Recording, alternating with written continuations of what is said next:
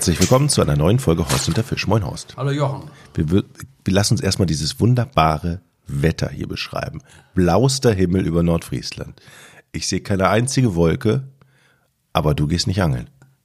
Du, du weißt, also mittlerweile hat sich das herumgesprochen, wir haben ja immer noch Februar und wir haben absolute Raubfischschonzeit. Ja. Also das ist überhaupt, aber trotzdem bei dem Wetter jetzt, was das verleitet natürlich jetzt mal zum Friedfischangeln. Nicht? Mhm. Jetzt irgendwo sich schön in die Sonne hinsetzen und die Fiederhute beobachten, ob die Spitze wackelt oder nicht oder auch mit der Pose.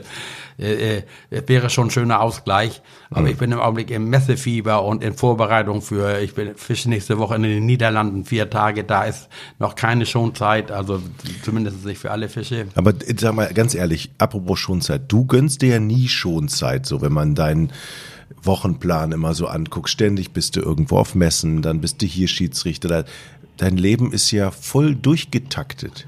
Naja, das schaukelt sich ja hoch. Was früher habe ich natürlich äh, wesentlich mehr geangelt, was so, aber jetzt dadurch, dass man jetzt eben einen gewissen Bekanntheitsgrad hat, da wirst du hier eingeladen, da eingeladen und ich mach's gerne, solange ich es noch kann. Was so das Schöne ist ja auch auf den Messen, du triffst ja immer Gleichgesinnte, was du nach, kannst dich mal so einen Erfahrungsaustausch, hörst mal was Neues, siehst mal was Neues.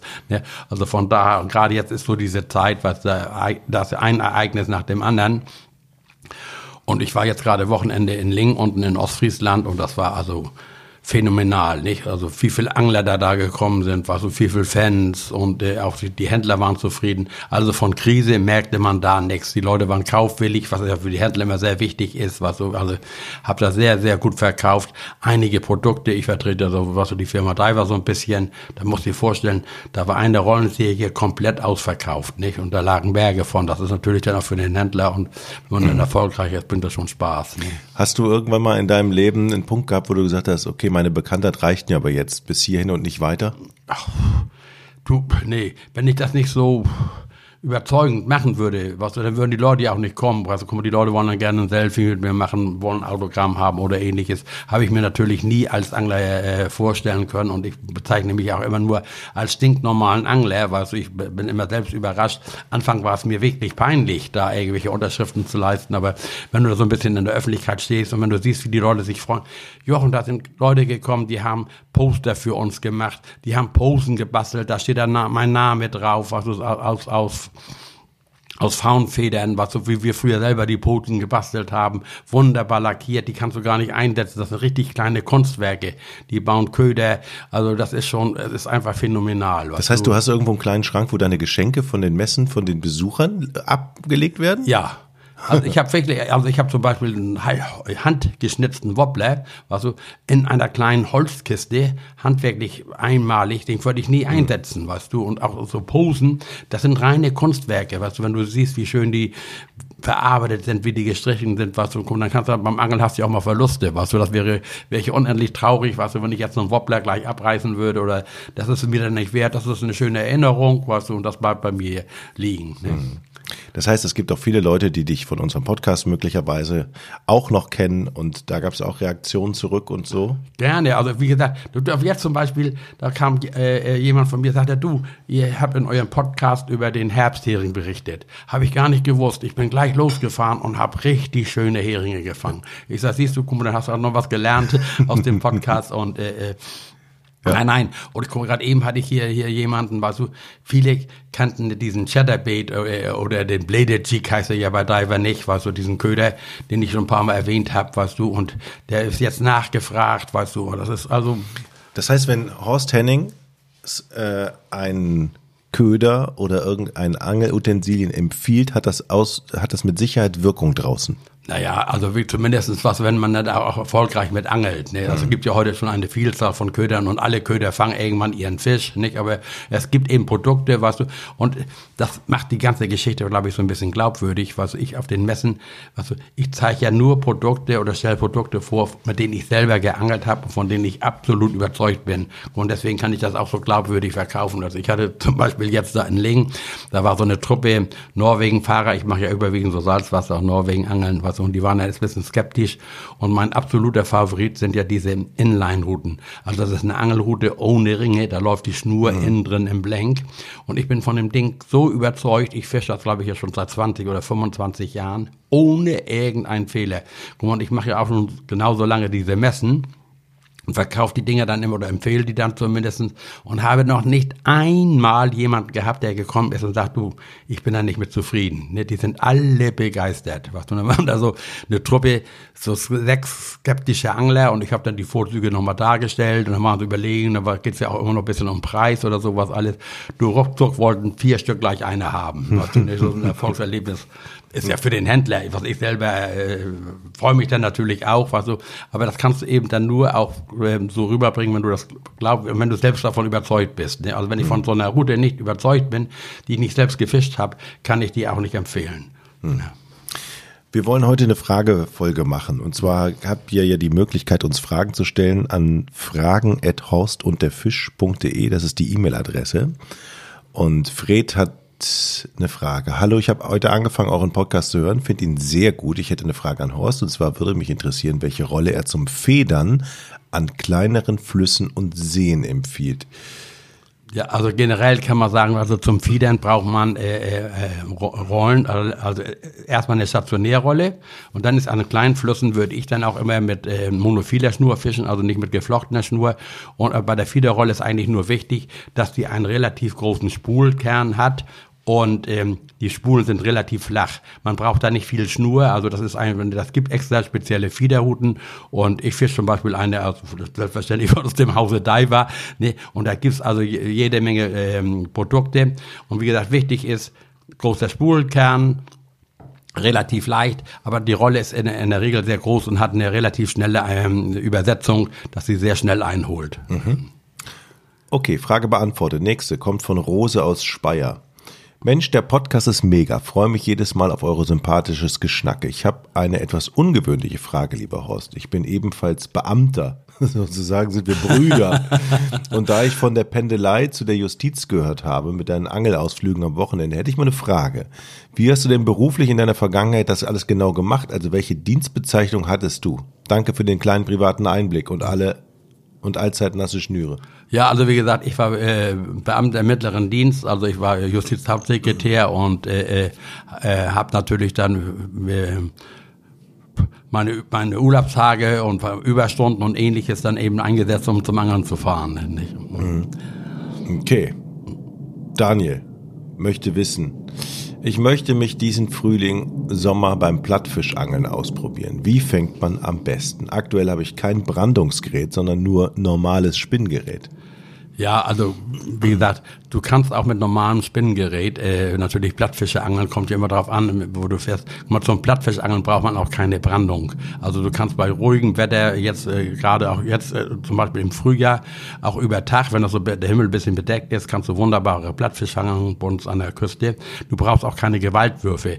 Die Plattfische kommen bis ganz vorne in die erste Rinne. Also wenn du eine stabile Hechtroute hast und äh, mit einer relativ dicken Schnur, dann kannst du natürlich du brauchst nicht so wie beim Brandungsangeln setzen wir teilweise Krallenbleie ein, weil Brandung ist und 180, 200 Gramm Wurfgewicht. Das brauchst du nicht. Bei dem Wetter kannst du natürlich dann beim, mit so einem Hechtgeschirr nicht Brandungsangeln, aber bei normalen Bedingungen ist das genau wie jedes andere Angeln auch. Du machst dann Blei da dran, 40, 60 Gramm oder einen Buttlöffel, die wiegen auch 40, 60 Gramm oder ähnliches. Und dann wichtig ist, vertraue Naturködern. Also wirklich ist, es gibt so viele äh, Imitationen und Nachbauten und was weiß ich alles. Also an einem Wattwurm als Köder führt kein Weg vorbei. Du kannst äh, auch mal einen Tauwurm einsetzen, gerade in der Ostsee, die immer süßer wird, oder auch einen Fischfetzen. Aber wenn du unbedingt was fangen willst, empfehle ich dir einen Wattwurm. Und dann hast du auch immer noch die Möglichkeit, ich war jetzt zum Beispiel in der Trave oder im Nordostseekanal. Also du kannst das ganze Jahr über zum Beispiel in den, ähm, in den Flüssen, wie jetzt hier bei uns in den Ostsee gehenden Flüssen wie die äh, Nordostseekanal oder Travemünde, die Trave, kannst du wunderbarer Plattfisch fangen. Und äh, wenn dich das interessiert, Ich habe mal einen Beitrag gemacht äh, mit der Fernsehserie Rute raus, der Spaß beginnt, die ihr wahrscheinlich hoffentlich alle kennt. und da haben wir mal einen Beitrag gemacht über die Trave und da haben wir über Tag also wunderbare Plattfische gefangen, also richtig dicke Flundern und dann daneben natürlich auch mal andere Fische wie Wittling und äh, ähnliches. Also wenn du, du kannst mit deinem normalen Angelgerät wunderbar auf Plattfisch angeln. Okay.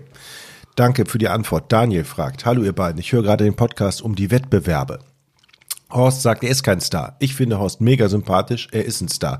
Ich hoffe, Horst bleibt noch lange gesund. Wir hören noch sehr lange von ihm. Ich könnte eure könnt euch stundenlang zuhören. Ich bin das erste Mal dabei, voll im Fieber. Liebe Grüße aus dem Ruhrgebiet. Gar keine Frage gewesen, aber vielen Dank für die Mail. Dann eine Mail von Tom. Kann Horst überhaupt in Ruhe angeln oder wird er überall erkannt und gibt Autogramme oder gibt mehr Autogramme, als er Fische fängt draußen? Nein, also am Wasser ist das überhaupt kein Problem. Man freut sich, wenn man jemanden trifft und dann werde ich auch schon mal angesprochen, ob ich der bin oder der bin und dann unterhalte ich mich nett mit den Leuten. Also das ist überhaupt kein Thema und äh, äh, äh gerade wir Angler untereinander. Du, wenn ich jetzt irgendwo an die Küste gehe, ich gehe jetzt ja gerne nachher zum Meer voranblinkern und treffen Gleichgesinnten, dann ist das selbstverständlich, dass man auch mal rausgeht und man schnackt, man hat auch mal Gelegenheit, aus dem kalten Wasser wieder rauszusteigen. Nein, nein, also das Starallüren gibt's nicht.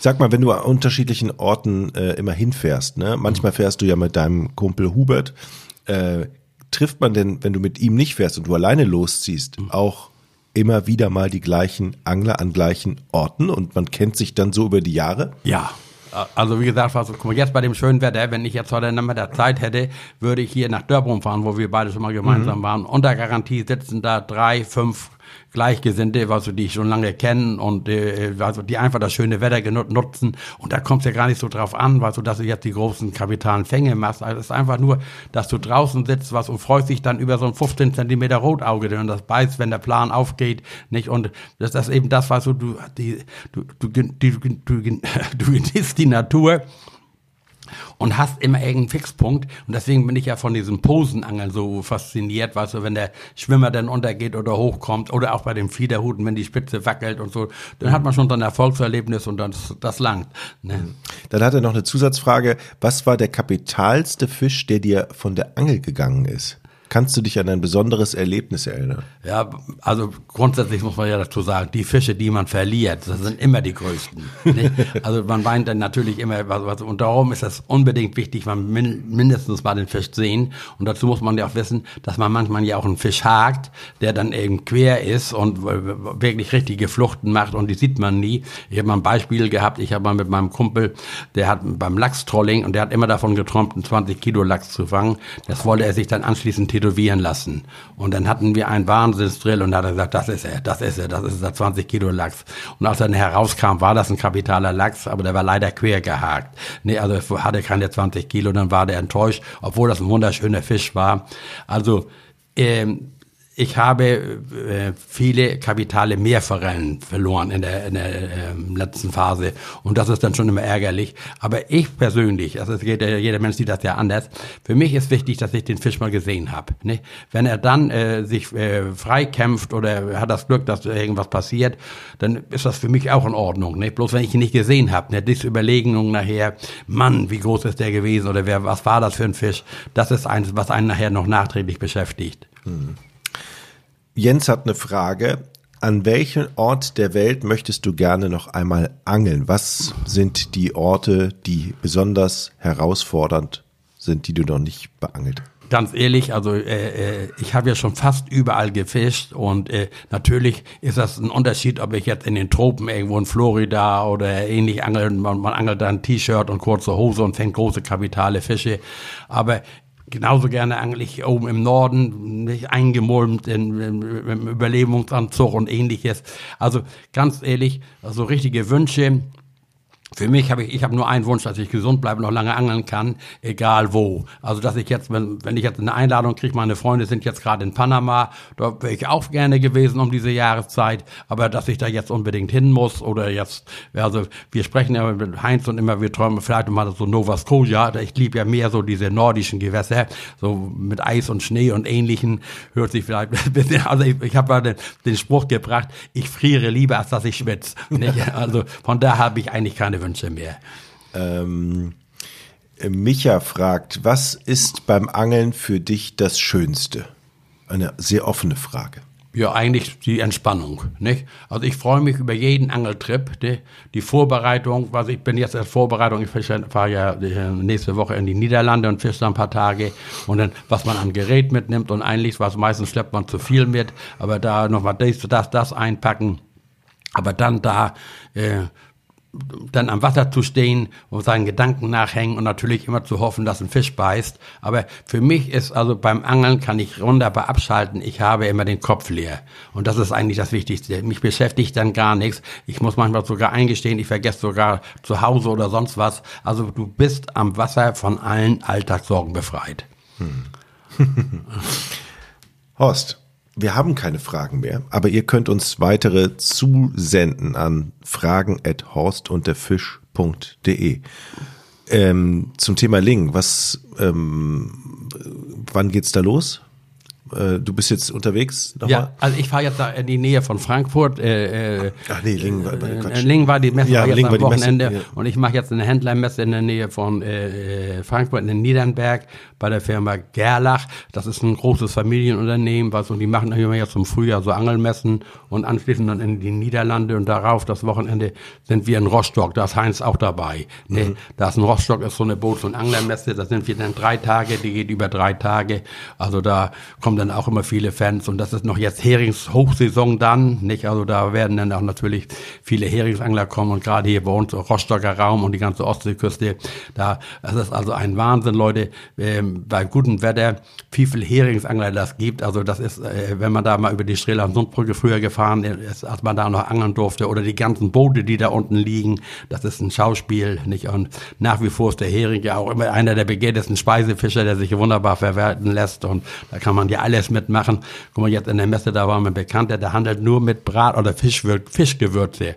Der lebt davon, er sagt, die Heringssaison ist für ihn richtig mal, da kann man, äh, Mhm. Da kann man, weil man eben mit dem Hering alles machen kann, dann verkauft er da seine Gewürze und so hat da jeder speziell sein oder einen Räucherofen oder ähnliches und das ist also jetzt so die Saison. Und die geht meistens so bis Anfang Mai. Guck mal, dann endet ja natürlich die Schonzeit. Dann sind die Angler alle unterwegs. Dann brauchst du keine Messen zu machen und keine Veranstaltungen mehr zu machen. Aber so lange läuft das jetzt eben. Und deswegen vermisse ich das auch nicht so, weil im Augenblick, also das richtig interessantes Angeln ist für mich eigentlich jetzt das Meeresforellenangeln. Nicht? Das ist also wunderbar, aber wir haben ja die Nächte immer noch Nachtfrost im Augenblick und einen strahlenblauen Himmel und fast kein Wind. Das sind die äußeren Bedingungen dann sehr schlecht. Also mein Freund, der äh, mehrfach süchtig ist, der war jetzt schon zwei Tage los zum Glücksschneider. Also deswegen brauche ich mich nicht zu grämen. Was, das ist ja immer so, was, wenn der Kumpel zum Angeln ist, und du fieberst dann ja irgendwann mit, du konntest nicht und wir hättest vielleicht auch gerne gemocht oder hattest eben andere Verpflichtungen. Und wenn der dann abends anruft, du ja, war nix und so, ah, das habe ich doch gleich gesagt, brauchst gar nicht losfahren oder so, weißt du, aber das ist eben das Schöne beim Angeln. Aber wenn die Temperaturen steigen jetzt, nicht, und jetzt kommt so diese Hochzeit und so, also ich glaube, mein nächster Angeltrip ist jetzt zum, wenn ich da in den Niederlanden werde, ich bin, werde ich mich konzentriert aufs Meerforellenangeln äh, stürzen. Wo fährst du dann hin? Äh, meistens Eckernförder, Eckernförderbucht oder auch die Flensburger Förde, ne, die dänische Seite, deutsche Seite, wir dürfen ja jetzt wieder rüberreisen, je nach Wind- und Wetterlage, ist ja nicht ganz so weit für mhm. uns hier. Und äh, ich muss auch ein bisschen trainieren, denn ich will äh, im April mit Heinz ein paar Tage wollen wir hier in die Eckernförder Bucht vorstellen. Und da wollen wir natürlich auf eine Meerforelle angeln. Da muss ich mich dann vorher nochmal gucken, was da läuft, ne, um, um nach Möglichkeit äh, dann auch eine Meerforelle da rauszudrillen. Das ist ja auch ähm, sehr interessant. Das ist ja so, in der, in der Sendung ist es ja auch wirklich so, dass da, du bereitest dich auf, du möchtest ja auch nicht dastehen, dass man nichts gefangen hat, ne? Nein, nein, also, also ich sage immer, unvorbereitet gehe ich nie zum Angeln. Ne? Also ich gehe immer top vorbereitet hin. Ob die Fische mitspielen, das ist die zweite Frage, nicht? Aber äh, also es gibt ja unterschiedliche Möglichkeiten, auch für unterschiedliche Köder, unterschiedliche Angelarten. Aber ich bereite mich optimal vor und wir tauschen uns ja auch aus. Was der eine sagt, jetzt läuft eine Fliege gut oder das gut oder das gut. Aber das ist ja wie so mein Standardspruch. Vertrauen in Köder zahlt sich aus. Was so wichtig ist, dass du draußen bist ist und wie gesagt, die äußeren Bedingungen stimmen. Nicht, wenn man das kann heute schon sagen, beispielsweise heute passt das, also vom Wetter her, vom Wind her, nicht und auch von der mhm. Sichtigkeit des Wassers. Und dann, wie gesagt, muss auch nur noch der Fisch mitspielen. Ne? Unterscheidest du dich in dieser Einstellung von Heinz? Ich würde schon Ja sagen. Nicht, äh, Schöne Grüße, Heinz, falls du uns zuhörst. ja, nein, nein, Heinz bereitet sie auch äh, vielleicht nicht ganz so intensiv vor. Was so, da kommt immer dieser Kardinalspruch, hast du mal. Was und das Schlimme ist, du kennst etwas, also, wenn wir jetzt angeln, womit hast du gefangen? Ne, ja, das und das, hast du noch einen? Ne, also man meint dann, viele meinen ja immer, es liegt am Köder, es, es liegt auch oft am Köder, aber ich bin mehr davon überzeugt, also ein bisschen Führung und zur richtigen Zeit am richtigen Fleck. Also ich glaube nie, wenn eine Meerforelle auf Yacht ist, was wir sagen, die Hauptnahrung sind die äh, Sandspierlinge. Und alle diese Köder imitieren auch Sandköder, wenn du nicht gerade mit der Fliege angelst und du ziehst jetzt einen da lang, was so der Blau-Silber ist oder der nächste Grün-Silber, dass der Fisch dann umdreht. Wenn, es gibt so Beißfenster und wenn die Fressen am Rauben sind, dann knacken die auf alles und wenn die nicht wollen, wollen die nicht. So, ich habe ähm, auf so einem Stein gestanden in der Ostsee bei gutem Wetter und habe auf einmal gedacht, Mensch, regnet das? Was so, da war auf dem Wasser nur Grieseln, nicht? Und da war da ein riesen Sandspieling oder äh, Schwarm und parallel zu dem Schwamm Meerforellen. Hm. Ich habe den meinen Köder vor die Nase gehalten, solange ich konnte, geworfen, getan und nichts, haben die voll, vollkommen ignoriert. Guck mal, die, brauchten nur einmal in den Schwarm reinstoßen, dann hatten sie, was sie brauchten, weißt du, und da brauchten nicht auf meinen Köder da reinfallen. Deswegen ist es auch oft wichtig, dass du so leicht trübes Wasser hast. Hm. Nicht? Das Wasser muss, also beim Meerforellenangeln meines Erachtens, musst du eine gewisse Temperatur haben, also mindestens vier Grad plus. Da muss Leben am Ufer sein, das siehst du schon, wenn du rein wartest oder am Ufer stehst, sind da kleine, äh, ist da Leben, sind da Tiere, ist da Nahrung, sonst, das ist schon mal gut. Warum soll der Fisch sonst am Ufer sein, wenn da nichts ist, wenn das Eis kalt ist und glasklar, was du da äh, hält sich kein Fisch aus. Aber wenn du dann mal so die Sandspierlinge siehst und ähnliches, das sind immer schon gutes Zeichen. Und wenn das Wasser dann noch so leicht trüb mhm. ist, leicht bewegt und bewältigt, dann kann es schon klappen. Dann wünsche ich dir viel Erfolg. Petri Heil. Horst, ja, danke, Jochen. Vielen, vielen Dank für diese schöne Folge. Ja. Nochmal der Hinweis, Fragen für eine der nächsten Folgen gerne an fragen.horst Bis zum nächsten Mal. Tschüss. Bis dann. Tschüss.